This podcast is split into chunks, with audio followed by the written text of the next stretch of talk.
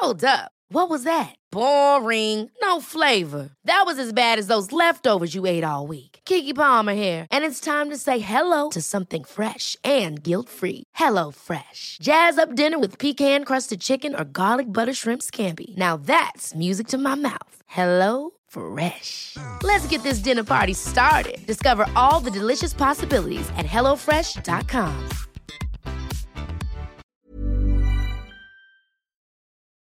Es ist 1924 und Mrs. Jessie Mahn hat genug. Ihr treuloser Gatte Pat verbringt ungewöhnlich viel Zeit außerhalb der gemeinsamen Wohnung. Entweder er hat eine Affäre oder er verspielt ihr Geld. Oder, und das ist vielleicht das Schlimmste, er treibt sich mit den falschen Leuten herum. Nichts davon kann sie noch eine Minute länger tolerieren. Nicht schon wieder.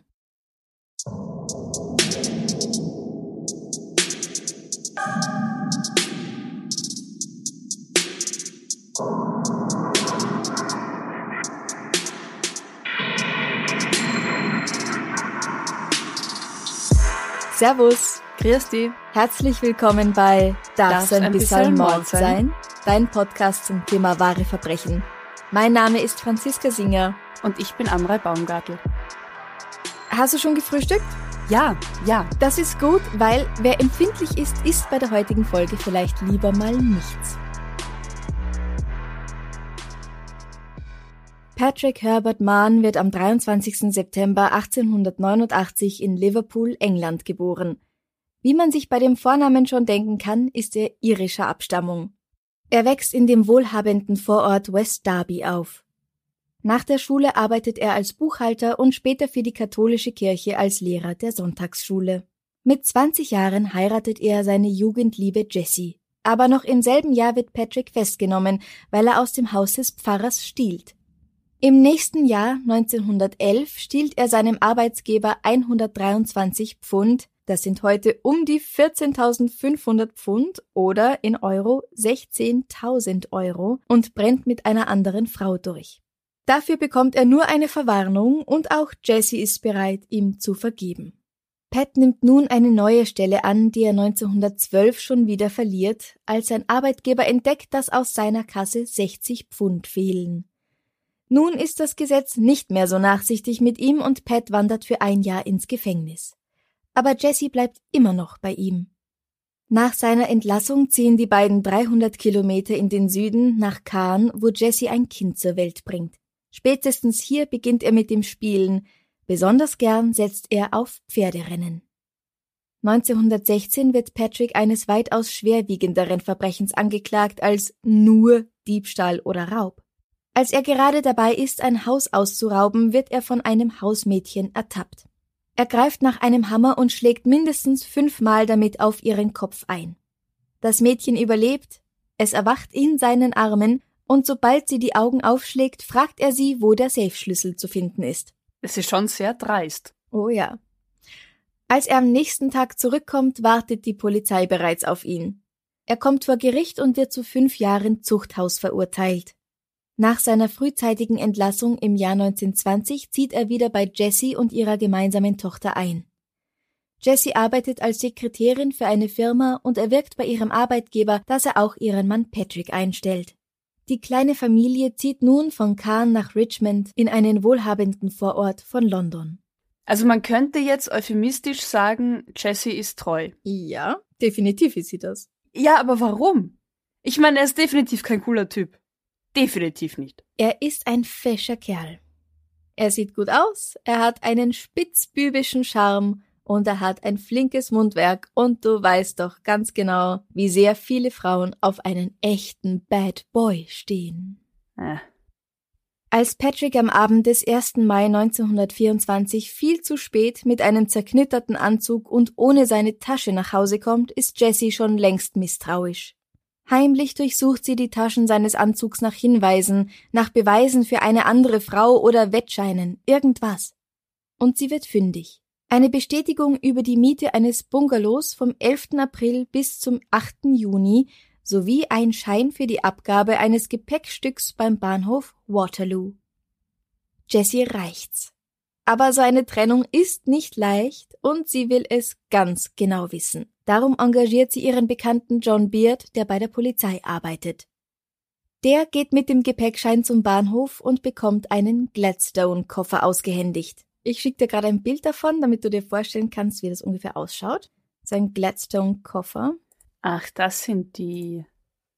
Die sehen so ähnlich aus wie die alten Arzttaschen. Ja, genau. Nur mit Verschluss. Genau, also so eine Tasche aus braunem, festem Leder, die oben verschlossen wird. Mehr eine Tasche als ein Koffer, ja? Heißt halt so. Genau.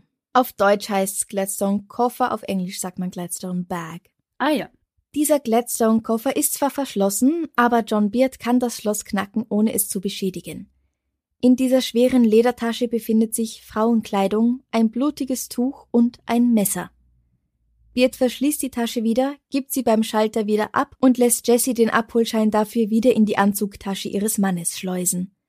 Er selbst gibt Scotland Yard Bescheid, das blutige Tuch wird untersucht, ob das Blut darauf menschlichen Ursprungs ist, das ist es, und daraufhin legen sich zwei Polizisten auf die Lauer, um Patrick beim Abholen seiner Tasche abzupassen. Also hatte sie recht mit dieser Affäre. Also mit dem Verdacht auf eine Affäre. Wegen der Frauenkleidung, ja, er hat eine Affäre. Aber diese Frau, das ist nicht, wie man eventuell vermuten könnte, ein junges Flittchen, das glaubt, dass dieser Typ Geld hat. Diese Frau ist ein unverheiratetes Fräulein Ende 30, das sich einfach nur wünscht, geliebt zu werden. Ihr Name ist Emily Bilby Kay. Sie wird am 26. November 1885 geboren. Ihre Eltern Charles und Emma Kay sind gebildet und wohlhabend. Emily hat vier Geschwister, zwei Buben und zwei Mädchen. Emily wächst zu einer athletischen jungen Frau heran, sie hat braunes Haar, graublaue Augen und eine ziemlich große Nase. Sie spielt gern Hockey und Tennis, sie ist klug und gebildet, aber sie ist auch sehr schüchtern. Als Emily 17 ist, sterben ihre Eltern bei einem Unfall. Ein paar Jahre später sterben auch ihre beiden Brüder und eine ihrer Schwestern. Also schon mal ein schwerer, schwerer Schicksalsschlag. Emily macht eine Ausbildung zur Sekretärin und zieht 1922 von Manchester nach London. Für eine alleinstehende Dame, Emily ist jetzt knackige, junge 36 Jahre alt, braucht es schon einen anständigen Ort, um in einer großen Stadt wie London zu leben. Sie bezieht eine Wohnung im Green Cross Club in der Guildford Street 68 im Londoner West End. Diese Wohnung teilt sie sich mit ihrer guten Freundin und Tennispartnerin Edith Mary Warren. Die beiden geben sich neue Spitznamen. Edith wird von Emily Fizz genannt und Emilys Spitzname ist Peter. Emily hat einen guten und sicheren Job. Sie hat Freunde, sie hat Ersparnisse von heute gut 35.000 Pfund, also eigentlich alles wunderbar. Aber sie hat keine Kinder und sie hat keinen Mann. Und das ist ein Ziel für sie, das sie vor 40 doch gerne noch erreicht hätte. Und wo lernt man 1923 als ehrenwerte Dame am besten einen Mann kennen? Na, auf der Arbeit. Richtig. Oder? Ja. auf der Arbeit. Patrick Mahn arbeitet als Verkaufsleiter bei einer Firma und Emily Kay als Sekretärin des Chefs bei einer anderen. Die beiden haben beruflich miteinander zu tun und als sie sich das erste Mal nicht nur am Telefon sprechen, sondern einander beruflich bedingt gegenüberstehen, fliegen die Funken. Emily ist 37, Patrick ist 33 Jahre alt. Er sieht, wie wir schon gesagt haben, gut aus, er ist groß, er ist charmant, er ist spitzbübisch, er ist ein irischer Sonnenschein in Emilys grauem Mausleben. Oh ja, oh ja. ich meine, ich befürchte, dass das noch relativ blutig enden wird, also will ich nicht zu angetan sein. Aber diese Augen haben schon diese Ausstrahlung von eben spitzbübisch, Ja. bisschen hinterlistig, aber so kokett irgendwie sieht er da auf dem Bild aus. Ja, finde ich auch. Er versichert ihr glaubwürdig, dass er im Begriff ist, sich von seiner Frau scheiden zu lassen. Und darum willigt Emily ein, sich privat mit ihm zu treffen. Übrigens stellt er sich ihr nicht mit seinem richtigen Namen vor, sondern als Derek Pattinson. Das ist eins der Pseudonyme, die er für seine kriminellen Tätigkeiten benutzt. Die Augen voller Herzalt gibt sie sich ihm also hin. Die beiden sprechen schon bald darüber zu heiraten und weit, weit weg in Südafrika ein neues Leben miteinander zu beginnen. Im März 1924 erkrankt Emily an der Grippe und fährt nach Bournemouth an der Küste Südenglands, um sich zu erholen. Pat reist ihr nach, Er kauft ihr einen 14-karätigen Goldring mit einem großen Saphir in der Mitte, der von kleineren Diamanten umgeben ist, und macht ihr am Abend damit einen Heiratsantrag. Emilys Glück ist perfekt, denn schwanger ist sie auch schon. Und das alles unter 40. Ja. Ziel erreicht. Aber warte mal, ich meine, also abgesehen davon, dass für Emily alles passt, Patrick ist ja trotzdem noch verheiratet mit Jessie, oder? Genau, das ist er. Und er hat überhaupt nicht vor, sich von Jessie scheiden zu lassen, die sich alles von ihm gefallen lässt und bei der er mit Sicherheit immer etwas Warmes zum Abendessen bekommt. Außerdem hat der Plan, nach Südafrika auszureisen, noch einen klitzekleinen, unbedeutenden Haken. Pat besitzt nicht einmal einen Reisepass. Und bevor du denkst, dass Jessie und Emily die einzigen Frauen in seinem Leben wären, muss ich dich auch enttäuschen. Soweit wir wissen, hat er noch ein paar andere unbedeutendere Gspusis. Nebenher, wenn grad Zeit ist. Mhm. Gutes Zeitmanagement. Emily glaubt Pat natürlich, oder eigentlich Derek. Sie packt ihre Sachen, sie kündigt ihren Job und erzählt ihren Freunden und Kollegen von den guten Neuigkeiten. Ihrer Schwester, die inzwischen mit Mann und Kindern selbst in Manchester wohnt, schreibt sie einen Brief. Es wird dich überraschen, aber ich bin mit einem Typen aus Manchester verlobt, der einen guten Job in Kapstadt bekommen hat. In zwei Wochen ziehen wir dorthin. Wir werden dort auch heiraten, aber erstmal ist es bestimmt gut, wenn ich mir selbst einen Job suche, bis alles geregelt läuft. Ich bin ab jetzt bestimmt viel mit Packen beschäftigt. Das ist also vielleicht schon mein Abschiedsbrief. Patrick mietet ein kleines Häuschen, das Officers House in Pevensey Bay. Dort wollen sie die nächsten Wochen miteinander verbringen und in aller Ruhe ihre Reise nach Südafrika und ihr neues Leben dort planen. Emily verbringt ein paar Tage allein im Kenilworth Court Hotel, bevor der Bungalow für sie frei ist. Am 12. April stößt Patrick zu ihr und sie beziehen das Officers House. Gut, und was macht Patrick laut seiner Frau in dieser ganzen Zeit? Also was sagt er ihr?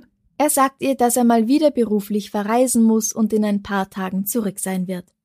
In der Nähe des Bahnhofs Victoria Station in London kauft Patrick bei Staines Kitchen Equipment Company ein 10 Zoll langes Messer und eine Handsäge.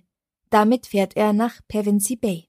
Und 10 Zoll sind für ungeübte Europäer 25,4 Zentimeter. Das ist lang für ein Messer. Mhm. Am Nachmittag des 13. April werden Emily und Patrick beobachtet, wie sie Arm in Arm den Kiesstrand entlang gehen. Am 14. gibt Emily zu Mittag noch einen Brief an ihre Freundin Fizz auf, in dem sie schreibt Lieber alter Fizz, vielen Dank, dass du mir das Päckchen geschickt hast. Offenbar bist du an diesem Wochenende in der Stadt unterwegs. Pat ist angekommen, wir haben es schön hier, ruhig, aber das ist eine nette Abwechslung. Er will unbedingt mit mir über Ostern schon nach Paris fahren und ich würde so gern vorher mit dir und Fred zu Abend essen, bevor wir uns endgültig auf die Reise machen. Ich freue mich darauf, euch zu sehen. Wir kommen am Mittwoch von hier zurück und fahren gleich nach Paris weiter. Das gute alte Paris. Grüß mir all meine Freunde im Club und dich besonders, du alte Schachtel. Für immer dein, dein Peter. Am 15. April wird Emily zum letzten Mal gesehen. Sie winkt einem Metzger zu, der in der Früh seine Waren ausliefert. Dann verschwindet sie. Das heißt, es war das letzte Mal, dass sie gesehen wurde. Ja, niemand sieht sie mehr, als sie noch am Leben ist, außer Pat Mahn. Er wird später der Polizei und vor Gericht mehrere Versionen auftischen, was an jenem Abend im April 1924 passiert ist, aber eines ist immer klar, er ist unschuldig. Also für ihn ist immer klar, er ist unschuldig. ja. Der Abend spielt sich wohl mehr oder weniger so ab. Wir haben ja nur das, was Patrick behauptet. Emily schreibt einen Brief und bittet ihn, auch endlich einmal einen Abschiedsbrief zu verfassen. Oder meint er es etwa doch nicht ernst mit ihr, dem Kind und Südafrika? Er will aber keinen schreiben, er will jetzt ins Bett gehen. Da dreht sie sich zu ihm um und sagt Pat, wir klären das noch heute Abend, so oder so. Weißt du denn nicht, wie sehr ich dich liebe? Er dreht sich um, um wegzugehen. Sie greift die kleine Axt, die bereit liegt, um Zündspäne für den Ofen herzustellen, und wirft sie nach ihm, trifft aber die Tür. Nun beginnen sie miteinander handgreiflich zu werden. Patrick erzählt, dass es ungefähr so abläuft. Ich war entsetzt über ihren Wutausbruch und habe zum ersten Mal realisiert, wie stark sie war. Sie hat sich auf mich gestürzt und nach meinem Gesicht und meiner Kehle gegriffen. Außer mir vor Angst und Verzweiflung habe ich mich so gut es ging gewehrt. Wir haben gerungen, sind über einen Polstersessel gestürzt und Miss Kays Kopf ist auf den Kohlekessel geprallt. Sie lag da, bewusstlos oder tot. An die nächsten paar Sekunden kann ich mich nicht erinnern, nur, dass sie ein Albtraum waren, weil Blut aus Miss Kays Kopf kam.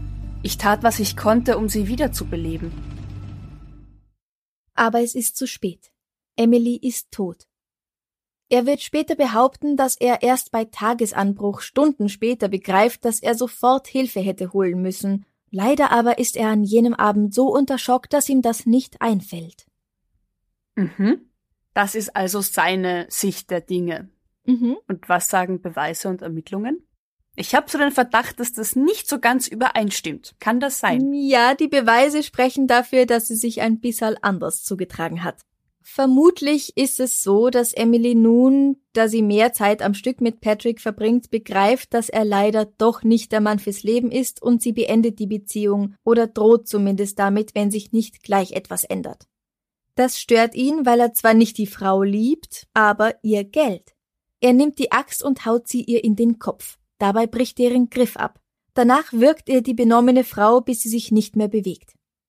Das ist zumindest naheliegend, Beweise hat man dafür auch nicht, aber Fakt ist, die Axt ist kaputt und etwas ähnliches hat er acht Jahre vorher schon einmal dem Hausmädchen während des Überfalls angetan. Als Emily sich nicht mehr rührt, schrubbt Pat den Boden, glaubt Emilys Hab und Gut zusammen und packt es weg und versucht, ihren Leichnam in ihren Reisekoffer zu stecken. Sie ist aber zu groß dafür. Also was macht er? Ich denke da so an eine Säge, die er gekauft hat. Genau. Ich will nicht dran denken, also zumindest er nicht hat bildlich. am Bahnhof in London eine Säge gekauft Mhm, und ein Messer. mhm. Und die beiden Dinge benutzt er jetzt. Er trennt Emilys Kopf und Gliedmaßen von ihrem Rumpf, dann passt sie schon besser hinein. Am Tag nach dem Mord am 16. April schreibt Patrick übrigens einer dritten Frau in seinem Leben ein Telegramm, in dem er sie einlädt, zu ihm ins Officershaus zu kommen. Die Frau, ihr Name ist Ethel Duncan, nimmt die Einladung des gut aussehenden Charmeurs an und freut sich über ein paar Tage Urlaub am Strand inklusive Sexy Time mit ihm. Sie bleibt Freitag bis Sonntag in dem Haus, wo, ganz wie bei Blaubart, eine tote Frau in einem der Zimmer liegt. Okay, zwei Punkte. Ja. Erstens, spätestens da stimmt seine Geschichte nicht mehr. Also ich kann unter Schock stehen und nicht Hilfe rufen, Mhm. aber ich stehe nicht unter Schock, hat eine tote Frau bei mir in der Wohnung oder im Haus und lad die nächste ein zum Spaß haben. Ja, richtig. Punkt zwei. Fällt Ethel das nicht auf? Nein. Angeblich hat sie einen Schnupfen und kann nämlich nichts riechen. Später wird sie erzählen, dass eines der Zimmer abgeschlossen war, aber sie hat sich halt nichts dabei gedacht und ganz ehrlich, warum auch? Es ist ja nicht einmal sein Haus Ja. und in einem gemieteten Haus, da ist halt mal eine Tür abgeschlossen, weil da die Leute ihr eigenes Zeug drin haben oder was auch immer. Ja, da wird man vielleicht sogar einen komischen Geruch bis zu einem gewissen Grad entschulden, oder? Wenn ich fremdwo bin, was weiß ich, in einem Hotelzimmer und es miefelt, dann denke ich mir, okay, das ist halt irgendwie der Raum. Ja. Also ja, es stimmt schon. Wenn da einfach ein Zimmer zu ist, dann ist es zu, ja. Und Emily ist noch nicht lang tot, das heißt, die Verwesung ist noch nicht so stark, dass es wirklich furchtbar stinkt. Mhm. Als Ethel abreist, holt Patrick Emilys Überbleibsel wieder hervor und kümmert sich um sie. In einem großen Topf kocht er das Fleisch von ihren Knochen, ihren Schädel wirft er in das Feuer im Kamin und sieht drei Stunden lang zu, wie sich sein Zustand verändert. Die Überreste der verbrannten Knochen zermalmt er, so gut er kann. Aber so ein Mensch ist groß. Zehn Tage später, also fast zwei Wochen nach dem Mord, hat er immer noch nicht Emilys ganzen Körper verarbeitet. Die zermahlenen Knochen verteilt er zum Teil im Garten und der Umgebung, ihre Eingeweide hat er in Dosen verpackt, gekochte Stücke ihres Fleisches in Kleidung eingewickelt und in Hutschachteln gestopft. Die Zeit läuft. Er muss wieder zurück nach London, die Arbeit wartet auf ihn. Patrick wickelt daher das blutige lange Küchenmesser in Emilys Hose, die er dann in seinem Gladstone-Koffer verstaut. Ein paar andere Teile von ihr verpackt er in irgendwelche Taschen, die er während der Fahrt aus dem Zug wirft, und den Rest lässt er im Haus. Das ist ja sowieso noch ein paar Wochen lang gemietet. Seine Gladstone-Tasche gibt er dann bei der Station Waterloo ab. Die kann er nicht mit nach Hause bringen, seine Frau ist zu neugierig. Am nächsten Abend kehrt er aber schon zur Station zurück und holt die Tasche ab. Die Polizei wartet schon auf ihn, die Handschellen klicken. Bei der Befragung weicht Patrick aus. Er versucht Ausreden zu erfinden. Auf die Frage nach dem Messer und dem blutigen Stoff antwortet er, dass er Fleisch für seine Hunde darin eingewickelt hätte. Aber der Inspektor ist nicht auf der Nudelsuppen dahergeschwommen. Er sagt, Fleisch für die Hunde? Aber das ist das Blut eines Menschen. Und man wickelt doch Fleisch für Hunde nicht in Seide ein. Ihre Erklärung reicht mir nicht aus. Da Jesse Mann in Patricks Tasche auch einen Beweis dafür gefunden hat, dass er einen Bungalow gemietet hat, fahren die Beamten von Scotland Yard nun nach Pevensey Bay. Beim Officers Haus angekommen, erwartet sie der blanke Horror. Das Haus stinkt mittlerweile nach Verwesung und überall finden sie Überreste von Emily. Der Pathologe Bernard Spilsbury, der zu dieser Zeit schon eine Berühmtheit in seinem Feld ist, wird zu Hilfe gerufen. Und jetzt wird's richtig grauslich. In einem Schlafzimmer finden Ermittler eine rostige, fettige Fuchsschwanzsäge, an der noch Fleisch klebt, sowie mehrere blutgetränkte Kleidungsstücke einer Frau. Sie finden des Weiteren einen Teller mit festem menschlichem Fett darauf, sowie einen großen Kessel, in dem sich gekochtes Fleisch befindet, über dem Kamin. Der Funkenschutz des Kamins ist mit menschlichem Fett bespritzt und in der Asche finden sich über 900 Fragmente menschlicher Knochen. In der Waschküche findet sich eine Hutschachtel mit 37 Portionen gekochtem Fleisch und Knochen, darunter der Knochen eines Oberarms, Rückenwirbel und ein Schulterblatt. An diesen Knochen befinden sich Sägespuren. In der Reisetruhe im Schlafzimmer, die die Initialen EBK trägt für Emily Bileby Kay, liegen unter anderem mehrere Teile ihres Oberkörpers inklusive ihres Brustkorbs und eines Teils ihrer Wirbelsäule sowie mehrere innere Organe, ein Teil ihres rechten Lungenflügels und ihrer Nieren. Andere Organe, wie ihr Herz zum Beispiel, befinden sich in einer Keksdose. Alle Teile werden gesammelt und nach London ins Pillsburys Labor gebracht, um sie weiter zu untersuchen. Spätestens dort fällt auf, dass Emilys Kopf nicht darunter ist. Bernard Spilsbury kann ihre Todesursache daher nicht ganz genau feststellen, das wäre vermutlich die Axt im Schädel gewesen, und auch Emilys Uterus ist nicht unter den Funden. Er bemerkt jedoch anhand der Teile, die da sind, wie ein Eierstock und ihre Brüste, dass die Frau sich am Anfang einer Schwangerschaft befunden haben muss und dass sie durch Fremdeinwirkung gestorben ist und nicht an einer Krankheit. Es ist, es ist einfach schlimm. Es ist schlimm, es ist grauslich, aber weißt du, was fast noch schlimmer und grauslicher ist? Äh, nicht viel wahrscheinlich.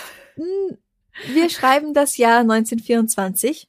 Glaubst du, dass die Polizisten schon so praktische Einweghandschuhe tragen wie heute? Ach nein. Ich meine, ich will's glauben, aber wenn du mich so fragst, nein? Alles, was sie da einsammeln, fassen sie mit ihren bloßen Händen an. Es gibt zwar schon Gummihandschuhe, aber die sind einfach noch nicht so verbreitet. Als Spilsbury einen der Polizisten fragt, wieso er keine Handschuhe trägt, sagt er, dass er nie welche anhat und seine Kollegen auch nicht. Daraufhin regt Spilsbury beim Leiter der Mordkommission an, dass sich das zu ändern habe. Aber ganz schnell. Schließlich sind gefährliche Bakterien und allein schon die Gerüche, die man so schwer wieder von den Fingern kriegt, kein Lerchalschaß. Und dafür braucht es einen Experten, dass sie da jetzt draufkommen? Das ist doch irgendwie, naja gut, logisch, keine Ahnung, was logisch ist. aber Suchst du Logik? ja, ne? Na, pass auf. Sie kommen nicht erst jetzt darauf, dass das nicht so leiwand ist, das alles mit bloßen Fingern anzufassen. Die ersten Schritte in diese Richtung gibt es schon im 19. Jahrhundert. Der französische Mediziner Alexandre Lacassagne und sein Assistent Edmond Locard, der später auch der französische Sherlock Holmes genannt wird, begehen neue Wege in der Kriminalistik und Forensik und sie demonstrieren die Sinnhaftigkeit gewisser Artikel bei der Handhabung von Tatorten. Aber erst der Schauplatz des Mordes an Emily Bileby Kay führt dazu, dass die Ermittler bei jeder Untersuchung eines Tatortes eine sogenannte Murder Bag oder Detectives Box dabei haben müssen. In dieser sogenannten Mordtasche befinden sich Schutzkleidung und Hilfsmittel wie Gummihandschuhe, Pinzetten, eine Zange zum Aufheben von Gegenständen, eine Lupe, Kompass, Lineal, Maßband oder Zollstock und Wattestäbchen. Ab da muss kein Polizist mehr in die Verlegenheit kommen, verwesende Leichenteile mit seinen bloßen Händen aufzuheben, bevor er dann Mittagspause macht und in sein Schinkenbrot beißt. Na, immerhin etwas. Und ähm, Patrick Mann, wie geht's da weiter? Der wird vor Gericht gestellt und bekennt sich nicht schuldig. Er behauptet weiter, dass Emily ihn angegriffen hat und dann blöd gefallen ist. Das erklärt aber nicht, wieso er mit ihrem Körper weiter so verfahren ist, wie er das nun mal getan hat. Und es erklärt auch nicht, wie du ganz richtig bemerkt hast, dass er danach eine andere Frau zu sich kommen lässt. Mhm. Bernard Spilsbury erklärt bei der Verhandlung, die Asche aus dem Feuerrost hat insgesamt zwischen 900 und 1000 Stücke von Knochenfragmenten enthalten. Manche waren sehr klein, ich habe die größeren Stücke sorgfältig zusammengesetzt und sie als menschliche Knochen identifiziert. Knochen beider Arme und des rechten Beins. Diese Knochen und die Überreste, die in der Truhe und der Hutschachtel gefunden wurden, gehören alle zu ein und demselben Körper eines Menschen. Ich bin der Meinung, dass der Tod dieser Frau das Resultat einer Gewalteinwirkung auf ihren Hals oder Kopf war. Eventuell beides. Beweise, die für Patricks Unschuld sprechen, gibt es keine. Es sieht sehr schlecht für ihn aus.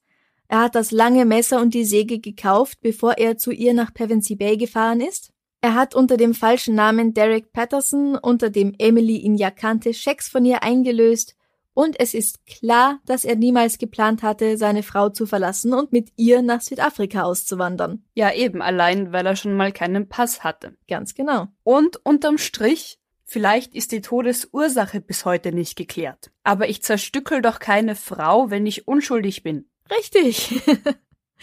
ja, für seine Behauptung, dass sie die Axt nach ihm geworfen hätte, gibt's halt auch keinerlei Beweise. Die Axt ist kaputt, also ihr Griff ist kaputt, aber alle Wände und Türen sind in einwandfreiem Zustand. Daran befinden sich keine Axtspuren. Tja. In seinem Schlussplädoyer fragt Pets Anwalt die Jury, Wen sehen Sie vor sich? Ein unmenschliches Monster oder nicht vielmehr einen Mann, der das Opfer ganz besonders außergewöhnlicher Umstände geworden ist? Ja, Amrei, wen siehst Ich bin du fürs Monster. ganz klar. Ja, also die Umstände müssten hier schon ganz besonders außergewöhnlich sein, dass der unschuldig ist. Richtig. Und nach wie vor, auch wenn es ein Unfall war, dann ist dieser Mensch für mich ein Monster, wegen dem, was er der Leiche dieser Frau angetan hat. Ja. Es nützt alles nichts. Patrick Mahn wird im Juli 1924 zum Tode durch den Strang verurteilt. Er legt Berufung ein, aber die wird nicht bewilligt. Er tritt in einen Hungerstreik, der ihn zwar schwächt, aber sein Gesundheitszustand ist letztendlich nicht so schlecht, als dass er nicht gehängt werden könnte.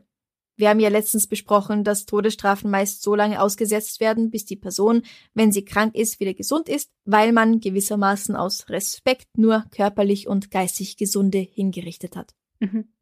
Patrick Herbert Mahn wird am 5. September 1924 im Wandsworth Prison in London für den Mord an Emily Bileby Kay hingerichtet. Es ist recht eindeutig, oder? Äh, ja.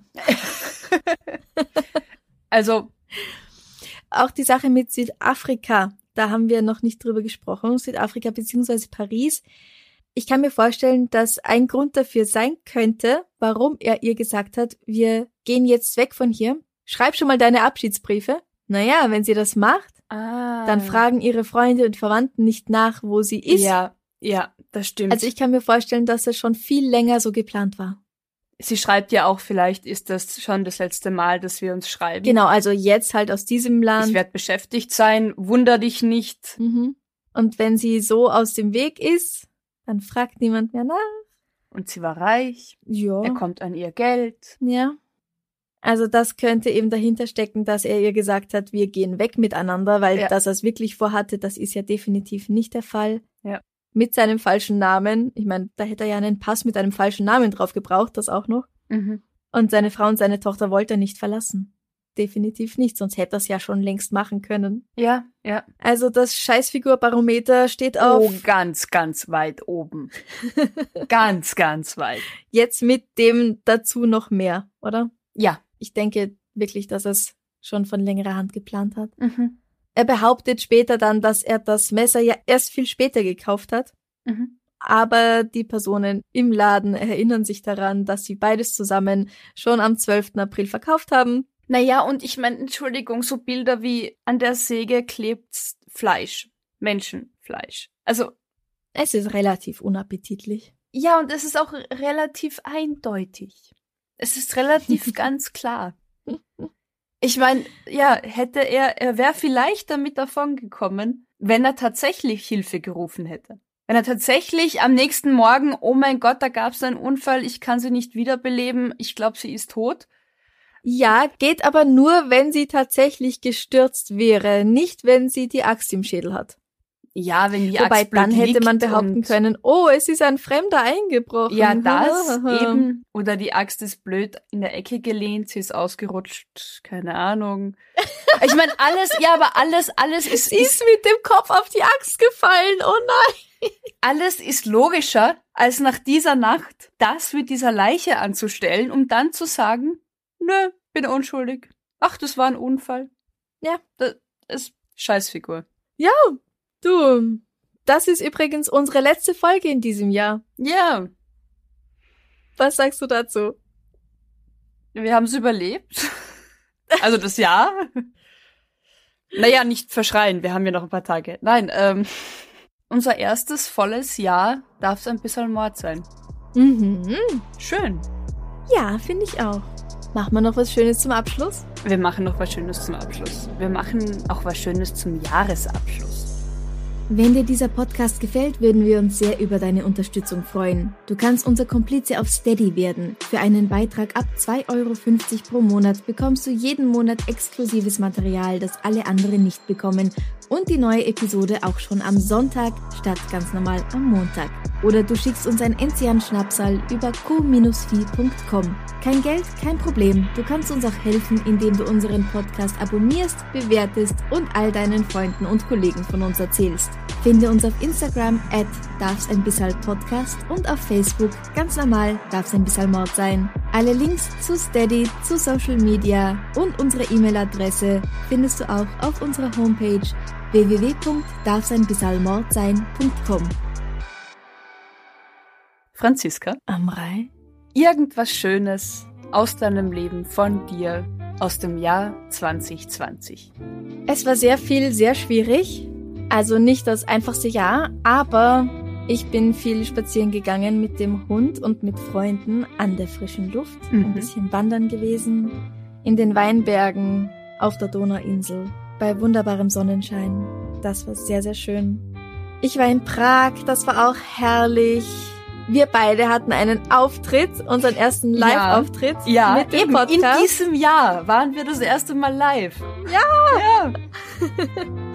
Das war so schön. Das sind jetzt so ein paar Sachen, die mir spontan einfallen. Hauptsächlich Sonne.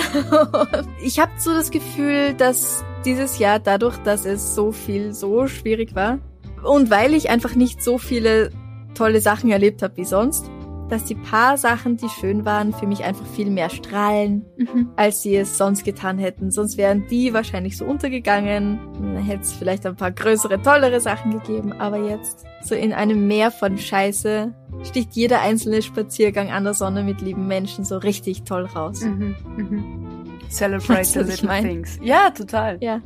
Oder wie sehr man mit vermeintlich wenigen und kleinen Dingen eh glücklich sein kann und glücklich sein Ja, darf. absolut. Das stimmt. Und ich habe tolle neue Menschen kennengelernt, sogar in diesem Jahr. da bin ich schon sehr dankbar dafür.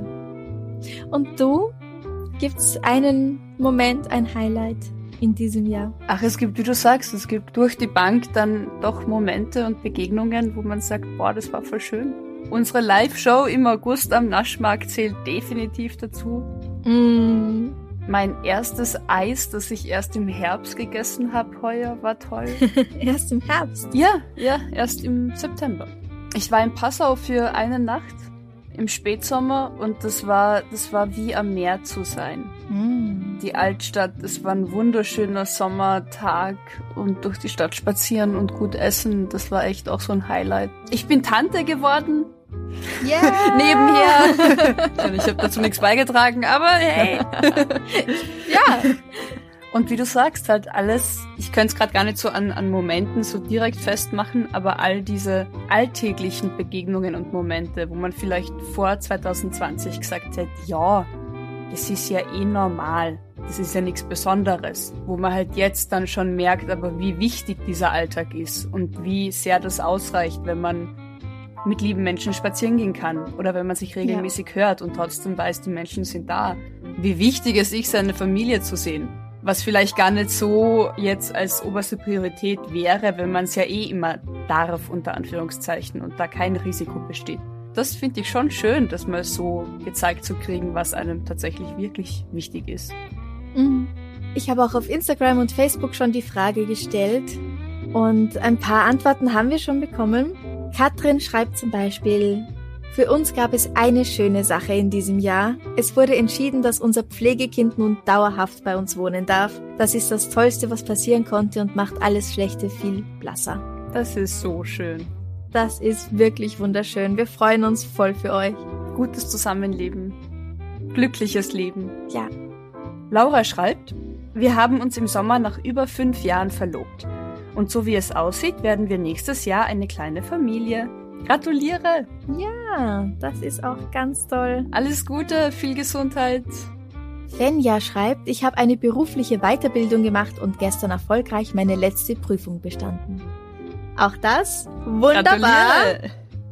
Das ist ein sehr gutes Jahr dafür, glaube ich, fürs mhm. Studieren und Lernen. Mhm. Und sich weiterbilden. Katrin schreibt, Lockdown ist gleich Entschleunigung. Man lernt sein Zuhause, die Zeit mit der Familie und die Gesundheit wieder mehr schätzen. Immer positiv bleiben. Nur nicht Corona-positiv. Nur die Gedanken. Der Witz ist so alt, aber ja. ja, also das waren jetzt nur ein paar von den Nachrichten. Wir freuen uns natürlich dann über euer Schönes zum Abschluss des Jahres. Und was Schönes zum Abschluss heißt ja nicht, dass deswegen alles super und schön war. Und gerade in diesem ja. Jahr war es für alle sehr fordernd und kompliziert. Aber gerade dann ja. ist es doch irgendwie wichtig zu schauen, was war denn daran trotzdem oder genau deswegen irgendwie schön. Die kleinen Dinge auch wahrnehmen. Ja. Ja, dann genießt den Abschluss des Jahres. Du auch, Amrei. Du auch, Franziska. gesund bleiben oder gesund werden, je nachdem. Gesund werden und dann bleiben. Gesund werden und dann bleiben, auch ganz wichtig, ja. Und wir hören uns 2021 wieder. Yay! Guten Rutsch. Bussi. Baba. Baba.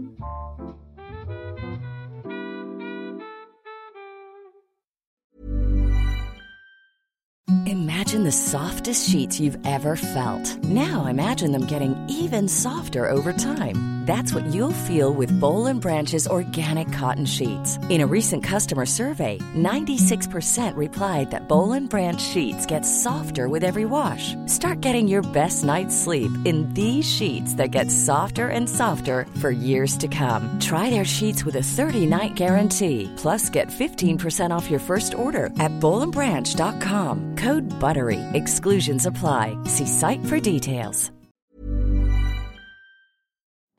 Liebe findet den unterschiedlichsten Ausdruck quer durch die Geschichte. Doch ist es wirklich immer Liebe?